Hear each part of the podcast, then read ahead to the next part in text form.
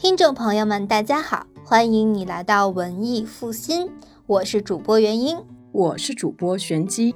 如果你不了解我们，我们就专门准备了这期节目，让你知道知道我们是谁。好吓人啊！哈哈，开玩笑哈，别害怕。我们是一档正经的文艺向节目，方向主要是生活美学和书籍。文艺复兴这个名字呢？表面就是大家所能理解到的一样啊，谈文艺伤钱是一种嗯诙谐幽默、自我嘲讽吧。实际上呢，是使用了“负心读书”这个典故，大概意思就是向着一个目标行进之路，虽然有挫折和辛苦，但脚踏实地的做好理想啊，应该也不会辜负你吧。绝对不会的。而生活呢，跟书籍一样，既有阳春白雪，又有下里巴乡。它有着千变万化的美与丑、善与恶。我们节目就想把我们现代生活中的种种现象和困惑，跟人类千百年来的智慧结晶融合在一起。虽然呢，我们也没有什么了不起的，不是什么人物，也没有什么 title。但是呢，想用容易理解且欢乐的方法来分享我们的思考见闻和梳理让我们眼前一亮的地方，让大家轻松地理解我们的生活为什么有着种种不可思议的问题与现象，以便啊能够在迷茫和选择的当口，不是闭着眼睛祈祷，而是相对的知道自己在干嘛，做相对无悔的决定。当然啊，就算没有这种收获，你非常相信自己的选择，那么呢，通过我们的节目也可以知道一本好书讲了什么样的内容，哎，是吧？世界上有这么多的书，那这本书适不适合自己看呢？或者有一本书看名字，嗯，好像很劝退，但是它最终还是出版了，到底是为什么？当然了，有些书啊，也未必值得购买。但我们也愿意把它相对有用的部分拿出来聊一聊。除此之外，我们还有轻松愉悦的闲谈，与日常紧密结合的感悟，与专家、作者深入的对谈，等等等等吧。以下呢是我们两年来最受欢迎的节目选段，希望更能帮你了解到我们的节目。好，接下来呢，我为大家来做一个简单的导览。首先，作为一档文化类节目，解读书、介绍作者是必不可少的。比如以下这些。我觉得对比起《百年孤独》，它明显是超现实的，充满想象的那种魔幻现实主义。其实混乱时期的爱情的魔幻现实主义，它是不露马脚的。嗯，等我们从这种习以为常，觉得说啊，生活中不是有的是这样乱七八糟的各种各样的事情啊，反应过来之后，才会发现，好像加西亚马克思他是在说啊，人间已经足够魔幻了，魔幻在人间呐。呃，霍乱时期爱情里面有一句金句，就是说诚实的生活方式其实是按照自己的身体意愿行事，但可能很多人都不知道这是在写寡妇。对，而且这个寡妇是一个想睡谁就睡谁，想想干嘛就干嘛的寡妇。对啊，他说饿的时候吃饭，爱的时候不必撒谎，睡觉的时候不用为了逃避可耻的爱情城市而装睡，终于成为了整张床的主人。对，其实这个金句我每次在互联网上看到的时候，我都想：天啊，你们知道这个寡妇她究竟是怎样，她有多诚实吗？对呀，她的诚实你不敢想象。黑塞是一位德国作家，一位漂泊、孤独、隐逸的诗人。哇哦，此处可以想起，不要问我从哪里来，我的故乡在远方了。所以呀，啊，他写一首印度诗就很合理了。悉达多是黑塞写的最经典的长篇小说之一啊。那么书里的主人翁是一个漂泊又孤独的人，也很合理了啊。这本书呢，因为它是诗性的语言，所以读的时候脑子里总会想起阿 K 库里欧亚文。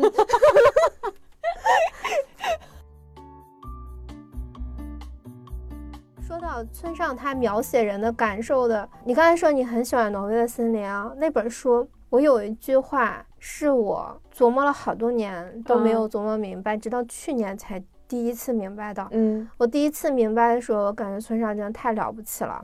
那句话大概是：我真希望拥有真爱，哪怕一回也好。你想要什么样的真爱呢？比方说吧，我跟你说我想吃草莓蛋糕，你立刻丢下一切跑去给我买，接着气喘吁吁的把蛋糕递给我，嗯，然后我说我现在不想要了，于是你二话不说就把蛋糕丢出窗外，这就是我需要要的真爱。嗯，我觉得这跟真爱一点关系都没有嘛？有啊，我希望对方达到知道了都是我的错，我真是个没脑子的蠢驴，我再去给你买别的，你想要什么？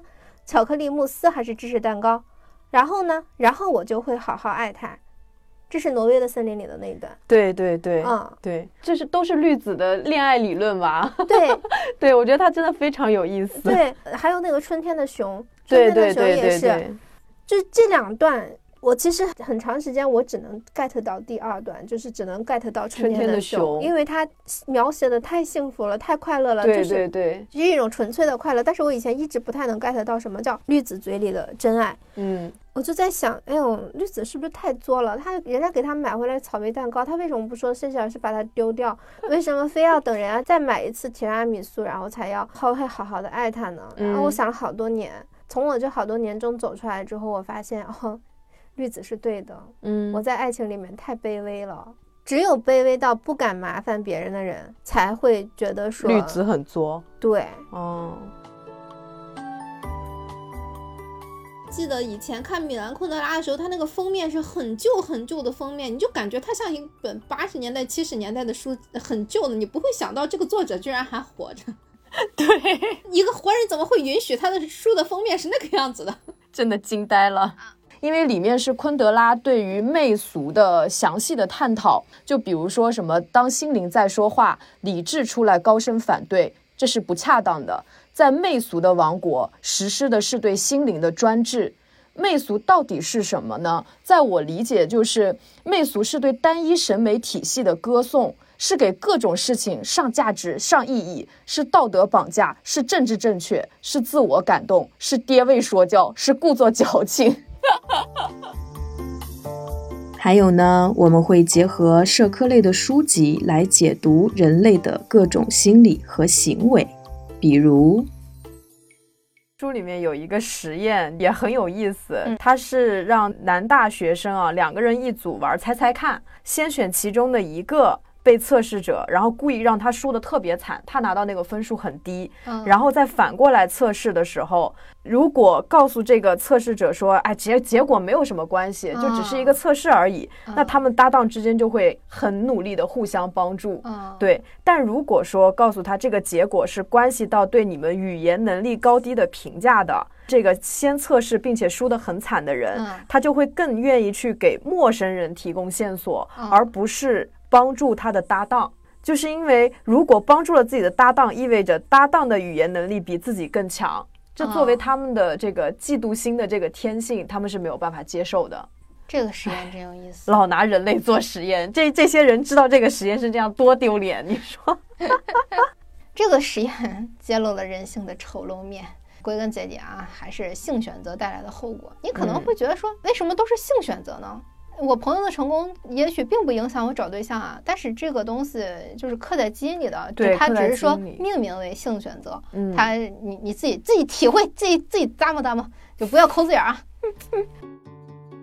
我们中国人常常说大事化小，小事化了，受了气忍忍得啦，以和为贵。嗯我小时候一直不懂，就受了欺负为什么要忍着，为什么要委委屈自己维护表面的和平？直到我看了书中的例子，就书中的例子就是一个母猴，它刚刚生了婴儿，但是它的婴儿被另外一个猴子吃掉了，然后嗯这个母猴竟然选择去跟那个吃掉它婴儿的强大猴子和解，而且是主动和解。嗯，跟他去握手，对，而且已经吃了它几代的小猴了。三代，就是别说这个例子，不仅让作者好几天缓不过来，也让我这真的吃不下去饭。这个书看完看到这个部分的时候，我真的是一个大震惊，就是原来和和解它并不是一个高贵的品质。我们之所以吹嘘它，只是因为弱者太多，我们要要将它合理化的一个自我安慰，只嗯是没有办法，只是弱者抱团后的弱者社会认知。就是没有能力解决问题的人，面对无力，承担不了争取正义的代价和后果，那么他想到的办法就只有和解。别人伤害我，我为什么不能让对方承担代价？对，我会觉得，比如说像这种和解或者忍让，他他书里的例子其实是把我们跟动物。的区别做了一个讲解，就里面那个例子就是说，那个猩猩它被欺负的时候，它其实是反抗了，但它反抗失败，它就立马去和解了。它没有想过下一次再继续被欺负的时候，它采取什么样的策略。因为动物它遇到冲突或危险的时候是没有办法对之后的策略进行想象和模拟的。嗯，它不像人类，它不像越王勾践，就是卧薪尝胆，然后再进行复仇。所以你在被欺负的时候，如果这个和解是一种战略，那没有问题。我表面上我先我先认怂，对吧？然后我卧薪尝胆，我我好好训练，我 我养就是养精蓄锐，我再报复也可以。对。但如果是忍气吞声，然后让对方一步步欺负到你爬都爬不起来为止，我不赞成。除此之外。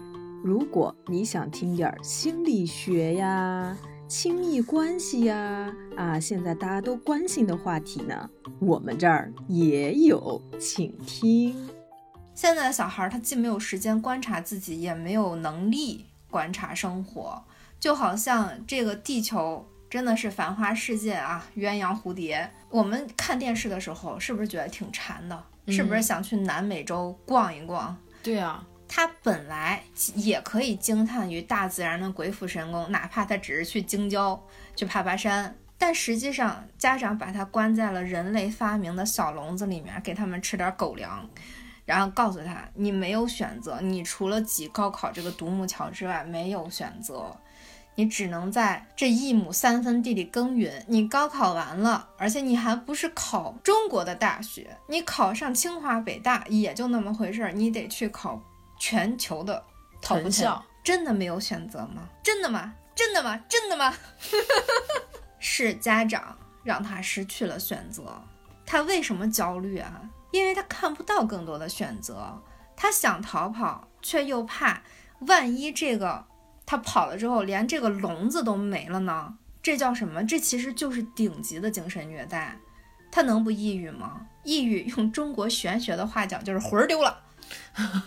魂儿丢了，哎，很形象，很形象，对对对，魂儿丢了的孩子想自杀，意外吗？不意外。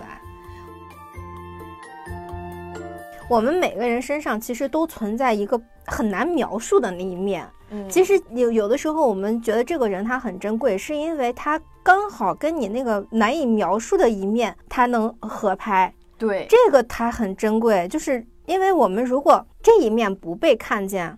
不被理解的话，就会很容易觉得说，哎呀，我好孤独，我好空虚，这个世界上没有人能理解我。对，这就会影响你这个人的完整感。嗯，你就会觉得说，别人只看到自己的一部分，但是真正自己的另外一部分是不被认可的。你其实如果不被看到的是另一面，你就会觉得另外一面更需要认可。就是说白了，就是一个人的完整性。对，当这一部分被人看见，而且能够互动的时候，你就会觉得说，我这个人。整个的活了起来，嗯，啊，你就会觉得说，哎，我真的是在这个世界上有存在价值的，我是有存在意义的，对，我的存在是被认可的。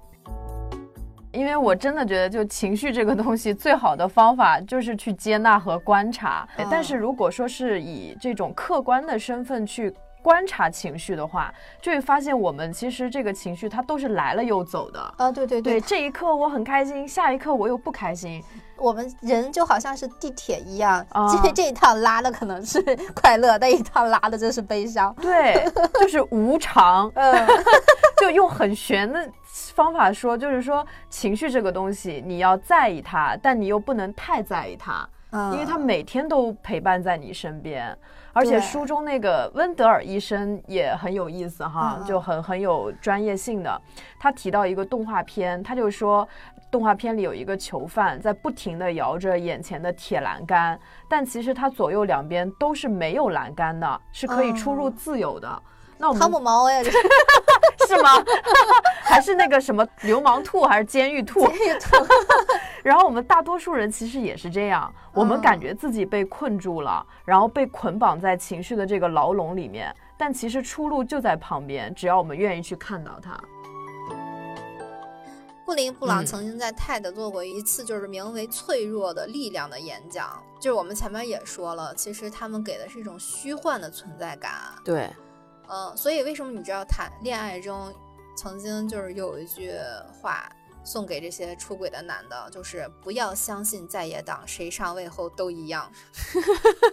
因为他们真正的问题是他们自身的，并不是他们的对象是怎么样的。他们真的去找了那种总是给自己这种虚幻快乐的女性呢？其实他们内心依旧是慕强的，依旧是没有解决他的核心问题的。对，嗯，其实那些人际关系最和谐美满的人，其实都是不畏惧承担情感挫折的风险的。嗯，他们是愿意展现自己的弱点和失败，他们去暴露自己脆弱的一面。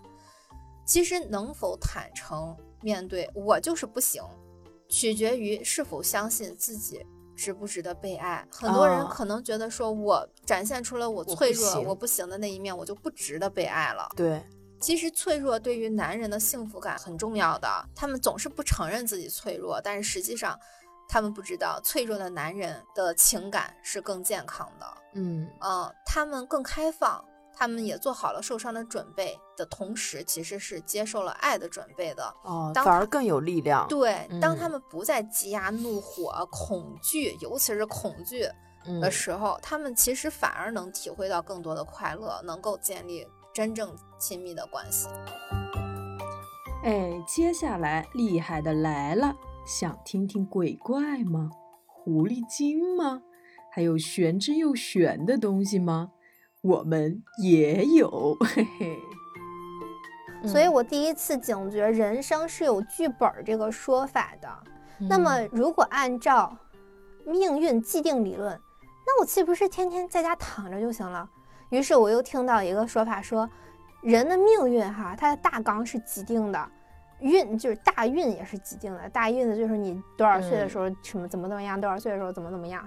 但是有的人他可能连自己剧本的百分之八十都活不出来，那这个说法是不是跟命运既定是相悖的呢？对呀，啊，然后前前几天我一个占星的姐妹就给我解了惑。大概就是说，他给我解释了一下这个什么，就是人是怎么活不出自己这百分之八十的。总结了，就是他们好几个人都跟我说，我在某一年的时候可能会遇到一个什么事儿，他们就每个人都给了我一个建议嘛，嗯，就是我在那一年的时候做什么事情会比较好。这个占星的姐妹是我新认识的，我就问她说，我某一年是不是桃花非常旺？她看了看说，归根结底原理是你那一年金星五宫它变动了。这个变动，它不仅仅代表着桃花，它也可以是子女、创业、赌博，甚至追星或者打游戏。但是具体能是什么，他们谁都猜不出来。他们给我的建议就是让我主动出击选一个。如果我不是主动出击选一个的话，那就可能是当时突发奇想，想喜欢啥了就。这里面你看有个赌博，哎，多么可怕！莫非这就是传说中的鬼？他就吓得五体投地，不敢动弹。这个鬼一扭头也看见了这个人，他挺高兴啊，相逢即是缘，嗯，一起对酒当歌，共享人生繁华。结果几分钟了，也没见那个人动弹一下，那鬼就有点不高兴了，问他：“你为什么躲着不出来呀？”这个人哆哆嗦嗦回答道：“你是鬼，我是人，我当然怕你啊。”鬼呵呵。他呵呵，他不讲礼貌。他说：“鬼有什么好怕的？我还没说你可怕呢。你的事儿我都听说了。那些害你颠沛流离躲在这里的是人还是鬼啊？”讽刺一刚。嗯，说完，这鬼他就消失了。哎呀，留下了这人开始思考人生啊。我害怕鬼，太鬼为什么？就是关于人和鬼这个啊，就是又有想 Q 这个顾城的诗啊，就是他有一个祖诗叫《鬼进城》，然后里面就有讲到零点的鬼走路非常小心，他害怕摔跟头，变成了人。所以有的时候人真的是比鬼更可怕的存在，特别是现在网络这么发达，就这个世界各地发生那些人干的事儿，我觉得比鬼干的就毛骨悚然多了。对，因为鬼它可怕是可怕在脸上，但人不是，人都是人模狗样的。对，是吧？可怕在心上。对。其实狐狸的生活非常丰富多彩，赏花、拜月、饮酒作画、赋诗交友，你能想到的那些文人雅士的爱好，他们一样都没落下。嗯，偶尔呢，他们也会找个乐子，搞搞小恶作剧，惩罚一下那些人世间的恶人，或者在下界为人报个恩，或者在偷偷抚恤一下善良的人。啊，狐狸呢还分为普通狐狸和天狐。嗯，天狐的本领更加高强，普通的狐狸是打不过他们的。所以呢，狐狸之间也分帮派。对，他们帮派之间解决的方法是约架，就跟人类差不多。古惑仔、古惑狐、惑狐，都是有血有肉、有思维的生灵。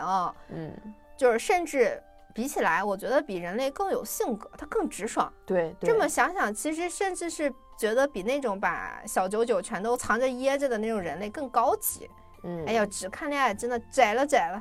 对我还想起一个故事，但那个故事很逗。他说一个书生纳了一个妾，两个人就本来是琴瑟和鸣，特别恩爱。然后后来有一天，他又收到他那个小妾给他一封信，他说：“我本是狐女，然后我俩前世姻缘已断。”我必须得离开你，为了防止你很伤心，所以我没有告别。然后那个信写的那叫一个情真意切，这男的就很难过啊。那有首歌不就说嘛，最后的疼爱是手放开啊。我给你自由，我给，我应该在车底，不应该在车里。那种果然，哎，这女的给他戴了绿帽子啊，他跟一个男小三私奔了。这女的她根本就不是个狐狸。他就是个人，对他假装狐狸啊！你说狐狸这冤不冤？这天外飞来一口锅，这就是现在所说的污名化。他把狐狸污名化，狐狸敲敲他家门去。听到这里，是不是对我们说学逗唱、插科打诨的搞文化的风格有了一定的了解呢？作为多面化的主播。我们说着说着就唱了起来，聊着聊着就哭了起来，录着录着就骂了起来。请听最后的小彩蛋们。就每次在发脾气的时候，我就是哦，就对方说很多话，我就哦。如果是就微信上面，我就是真的不知道该怎么回。我不是说不想回，我是不知道该回些什么。那我就想，那就让他那么发着吧。然后就最后回一个，你要是这么想，我也没办法。但是睡不着觉的是我，对，就回头整天彻夜不眠睡不着觉的是我，因为我就会做好被人讨厌，然后这段关系可能就是要完全终结的一个心理准备。不知道我的潜意识会认为，如果我让对方生气了，那么就这个关系它就一定会结束。哎，我好难过。哎妈呀，这为什么忽然哭了？对，就如果我让对方有那种过激的情绪，一定是我做的不够好，然后我就要做好最坏的准备，就是这个人他要离开我。就我就不会去争取，这个可能是我很没有安全感的地带。我知道我现在笑非常不是人，但是我还是觉得，哎，这个想法还挺、挺、挺微妙的。就是你觉得，如果冲突等于失去，是吗？对对对，冲突等于失去，等于被遗弃。就这个，在我的心里的潜意识里面，他们都是挂钩的，就是那种感觉。呃，就是我刚才说了，病了二十多年这个来访者。就问我这样的问题，说面对我的自卑，我怎么办呢？就是我这样的不自信，我就是像刚才跟他这样回答的。我说你要看到那个内在的那个孩子，他在这么多年里边，他是怎样的气在那儿苦苦挣扎，总要得到别人的这种关爱。你要去看到他，告诉他你看到了，你告诉他你已经做得很好，啊，你很棒。当我在跟他用这样的方式回应的时候，他当时一下眼泪就下来了啊！因为我是知道他的情况。那么你要知道，这么多年是没人真正去体会他的内心，去疼惜他那真正那个受伤的内在小孩儿。所以，当这个世界如果真的没有人呃赏识我们、珍惜我们、懂得我们，我们反而要更加的对自己要好，要更加的学会理解自己。哇，眼泪又要掉下来了。啊，我我这是一档催泪节目。我急需一张纸巾，真的，真的就是急需一张纸巾，我都有点语塞。哎呀，令我震惊的是，群里都在夸这场狗屁不通的活动办得多好。哎呀，好精彩呀！大家好辛苦啦！主办方辛苦了，我真的收获了特别多。我当时又傻眼了，就是是什么使我失去了情商？是因为不缺钱吗？还是公司把我惯的？是骄纵。后来我想明白了一件事儿，就是有些人就是要跪着赚钱的。嗯，他们就像太监伺候主子一样，他们就是需要整天揣摩、陪笑脸儿，然后受制于资本，受制于听众，前怕狼后怕虎。你又指望他出什么真心实意的好节目呀？而且显而易见的是，他们也赚不到钱。因为摇尾乞怜的狗只能吃剩饭，成不了座上宾。为自己鼓掌，为自己鼓掌，为自己的骨气鼓掌。有些人哈，在那个非主流落寞之后去嘲笑，很他很得意啊，得意于自己没有一件非主流的衣服。我觉得你少来吧，你太可笑了，你这说明你说明你是个土鳖。对，没错。对你，你二零零七年的时候不去跟这个风，那肯定不是因为你有特别高格局的审美。你要是有一个特别高格局的审美，你还在网上逼逼什么呀？现在，那你肯定大概率就是你那时候你没胆子，要么你没条件。对，因为那衣服其实呃挺复杂的，搭配起来挺贵的。其实你想，对于一个学生而言，花几百块钱在西单其实挺挺难的。嗯。后来你看人家这风过去了，然后他自己有了手里有点小钱，能够稍微有点自主权了，然后反过来拉踩别人那个劲儿，哎呀，小人得志那德行，我呸！真的没眼看，我曾经也有过非主流的时代啊！看来我是跟上这个风了，我的我不是个土鳖。我就现在翻我以前的 QQ 空间，还有就我以前写的一些日记本，里面就有拍的大头贴。对呀，那个时候如果连大头贴都没留下的人，我只能说你的零花钱实在是太少了，发出灵魂的质问。由于老百姓和皇帝看的都是同一场表演，嗯，所以台上的艺人呢，经常会逗着观众们高呼万岁。你想想演唱会，你去没去过演唱会啊？我只去过周杰伦的。对啊，那个大合唱或者应援什么的，嗯 嗯，你想所有的百姓都在大声喊“宋徽宗撒浪耶”，那呼声雷动排山倒海。这正月十五过了，是不是特开心？难怪他想要与民同乐了，Super Idol 啊，真是对。好了，以上就是我们所有节目的部分选段。已经关注我们的小伙伴们呢，可以留言以上选段都来自哪一期节目。